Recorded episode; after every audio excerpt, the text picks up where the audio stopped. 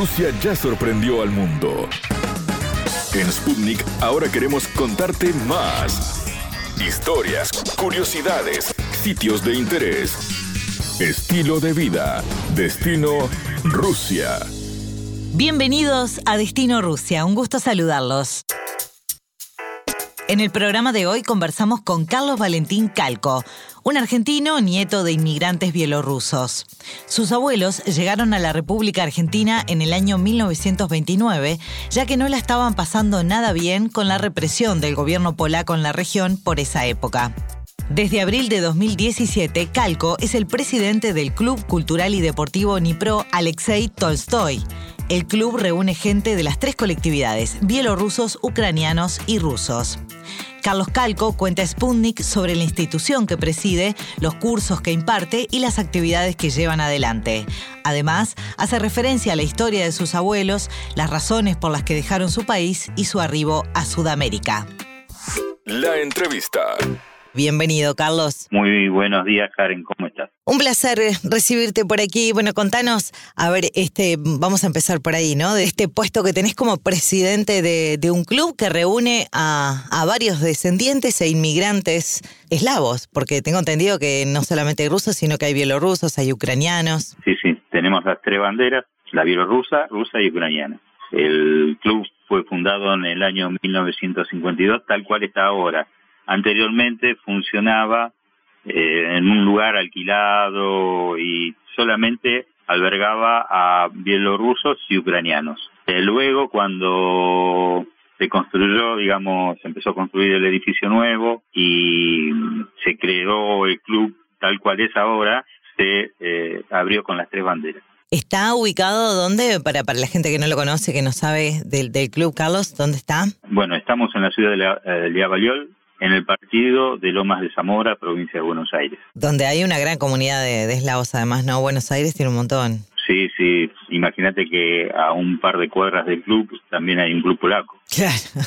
Así que había mucho, mucho, mucho, mucho, mucho. Lamentablemente, bueno, por los años que han pasado se fue perdiendo muchísimo, pero era una comunidad enorme en esta zona porque era una zona fabril, entonces la gente buscaba trabajo y venía para estos pagos. Acá en la zona de Lavallol, antes que pasaran ciertas desgracias en Argentina, era una, una ciudad fabril por excelencia. Hay muchísimas fábricas. Entonces la gente buscando trabajo se venía para estos lados. ¿A qué se dedica el club específicamente con, con estos bielorrusos, ucranianos y, y demás? ¿Qué es lo que pueden hacer ahí? ¿Qué, ¿Qué actividades se ofrecen? ¿Cuál es el objetivo, digamos, de la creación del club, no? El objetivo fundamental de la creación del club es mantener la cultura eslava. Imagínate que estos clubes fueron creados allá por los años 50. En esos clubes estaba la familia de nuestros viejos. No tenían tíos, no tenían abuelos, estaban todos ahí adentro. Porque no habían venido, vinieron los padres. Entonces, eh, estos lugares eran fundamentales y ahí eran se encontraban con lo suyo, ¿no es cierto? Claro. El idioma, cultura, comida. Pero supongo que eso ha ido cambiando, ¿no? A lo largo de los años también, Carlos. Ha ido cambiando porque ha ido cambiando el mundo. Claro. Eh, mira, justamente ayer hablaba con una persona que ha venido hace poco de Rusia, o sea, en la última inmigración, y me decía que las cosas, desde que ellos llegaron en el año 2000 hasta ahora, cambiaron muchísimo inclusive entre ellos. Con la comunicación y demás, se han dejado de ver. Bueno, es lo que pasa un poquito en los clubes. Después que esas familias que se afincaron por la zona y que buscaban tener eh, contacto con su cultura, eh, se acercaban hacia estos clubes, el tiempo fue pasando y esos, digamos, los que fundaron los clubes fueron muriendo. Y eso es lo que de alguna manera fue cambiando la actividad dentro del club. No, además las generaciones también se van actualizando, ¿no? Yo calculo que por ahí las nuevas generaciones capaz no son tan afines de, participar en esas actividades que, que, que, sí las, las más antiguas generaciones, capaz. Porque no había otra o sea, no había mucho más. claro. Qué sé yo, en el año 50 por ahí era dichoso el que tenía una vitrola. Pero hoy está todo al alcance de la mano, inclusive comunicarse con sus familiares en el exterior y viajar, por supuesto. Hoy por hoy las actividades que tenemos es danzas bielorrusas, rusas y ucranianas. Tenemos básicamente dos, dos grupos de baile, uno de menores y medianos y otro de mayores. Las danzas que se hacen o se bailan son de las tres este, comunidades. Después un coro que canta también en los tres idiomas, un ensamble que es nada más que bielorruso. Desde el punto de vista de la cultura no tenemos mucho más. ¿Enseñan el idioma ahí también? Ah, perdón, fundamental. Sí, tienes razón. Tenemos un curso de, de ruso. En el rigor de verdad siempre lo subo. Yo lo agarré por el lado de lo recreativo. ¿De acuerdo? Eh, sí, eh, tenemos por supuesto, siempre lo hubo, cursos de, idioma ruso. Pero no es solamente para, para los inmigrantes, o sea, cualquier persona puede ir a, estudiar ruso. Exactamente, aparte hubo una gran explosión al respecto después del Mundial. Claro, me imagino. Incluso antes, ¿no? Ya cuando se sabía que el Mundial iba a ser en Rusia.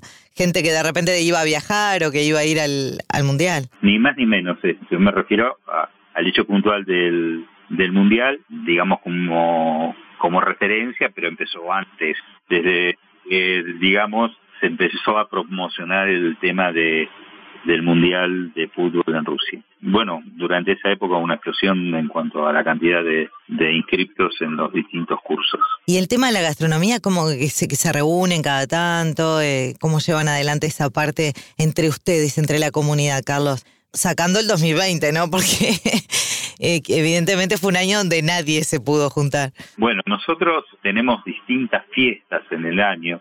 Comenzamos normalmente con la fiesta de nuestro aniversario, que es en abril. Bien, ahora queda, queda poquito. Sí, pero bueno, creo que va a ser el segundo año en donde no vamos a tener una fiesta presencial por lo menos. Después, a mediados de año, hacemos un té ruso, y entrada nuestra primavera, que no coincide con la primavera de Bielorrusia, se festeja la llegada de la primavera. ¿Y las fiestas nacionales se, hacen algo también o...? Fiestas nacionales no, más que... Claro, son, son muchas culturas también, entonces no. Claro, no, no. Las fiestas nacionales, que yo sepa, sí, por ahí un primero de mayo en algún momento, pero sí se celebra y eso es rotativo en los distintos clubes, por ejemplo, el triunfo de de la Gran Guerra Patria. Eso se hace todos los años y se va rotando. Yo te comentaba que hay una asociación que nos nuclea, una federación que nos nuclea, que es la FICIBRU, bueno, ella se encarga de organizar cada año en un club diferente la conmemoración de la victoria. ¿Año Nuevo, Navidad, eso hacen algo o no? Para nuestro Año Nuevo, sí. En alguna época se hacía algo en enero conmemorar el año nuevo, pero últimamente no se está haciendo. Bien, ¿y cuántos socios tiene el club, Carlos, actualmente? Actualmente, a pesar de que creo que somos uno de los clubes que más socios tenemos, andaremos en los 80, más o menos, socios activos, ¿no? Carlos, tú sos argentino. A mí me gustaría que antes de, terminar la nota me contaras un poquito acerca de, cómo se dio la, inmigración, la llegada de tus abuelos a, a suelo sudamericano, eh, en qué año se dio y cuál fue el motivo que los trajo ¿no? a estas tierras sudamericanas. Los motivos exactos, yo hoy por hoy, más allá de decirte que, bueno, fundamentalmente ellos de, de las regiones que eran mis abuelos, habían quedado todos bajo poder polaco.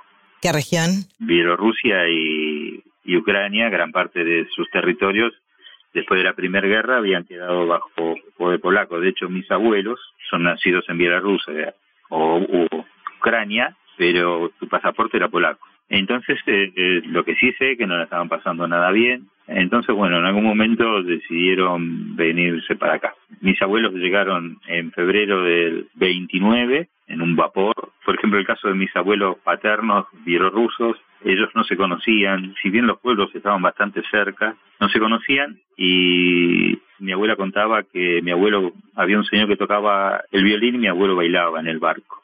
Y mi abuela lo registró, lo registró y después se encontró. La conquistó así, bailando.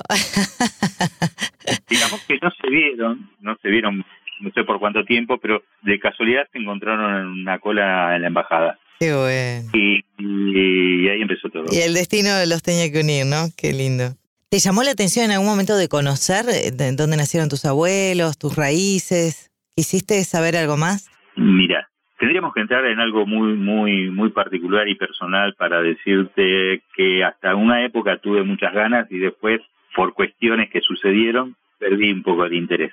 Hubo cuestiones que me, que me retrajeron, digamos. Claro. Eh, y bueno. Y preferiste no ir, perfecto. Eh, un momento, en algún, ahora por supuesto, sí, me, me encantaría ir. Ya tengo 63 años, no sé cuánto podrá haber para viajar, pero bueno, no pierdo la esperanza que en algún momento pueda hacer un viajecito. Carlos, ha sido un placer charlar contigo. Te, te agradecemos muchísimo tus, tus minutos para, para Sputnik y habernos contado sobre el club y sobre tu historia.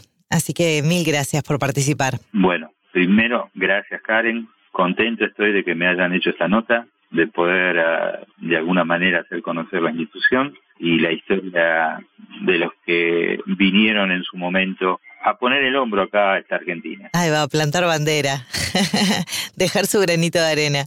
Que aparte lo, los, los eslavos en general son gente muy trabajadora, así que por eso siempre salen adelante. Trabajadora y capaz. Ah, también. El combo. Mi abuelo paterno vino acá, no analfabeto, a leer y escribir en castellano y en ruso. Te mandamos un abrazo, Carlos. Muchísimas gracias. No, faltaba más. Agradecido. Soy yo, vosotros. ¿Sabías que conocemos datos de Rusia que te van a maravillar?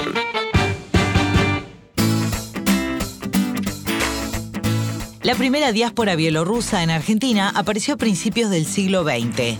Solía ser una de las más numerosas en el extranjero, con entre 10 y 20 mil personas. Algunos de ellos, al formar parte de la Unión Soviética, han sido registrados como rusos, ya que hasta antes del desmembramiento de la URSS en 1991 emigraban con pasaporte soviético. Casi todos los primeros inmigrantes bielorrusos llegaron a Argentina desde el oeste del país ocupado por Polonia tras la Primera Guerra Mundial. En marzo de 2000 empezó a funcionar en Argentina la Embajada de Bielorrusia. Hasta aquí, Destino Rusia. Gracias por acompañarnos. Destino Rusia.